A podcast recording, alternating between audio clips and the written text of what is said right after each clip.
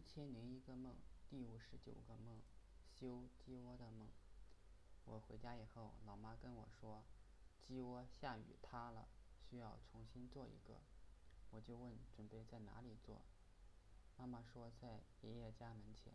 我说不太好吧，虽然爷爷现在年纪大了，不像以前那样跟我们不和，而且爷爷家门前是公路，挡着路也不好。我就说还。是修在屋里吧，老妈说太臭了。我就说那就坐在院子里，就想着怎么做。一种方法是直接用砖垒，这样的话不太保温，冬天的鸡可能会被冻死。另外一种方法是用砖头和泥巴做，但是这种经常下雨的话还是会塌。最好的方法是用水泥，比较结实，不容易坏。我就决定用这个方法，然后就开始和水泥，把沙子和水泥掺和在一起。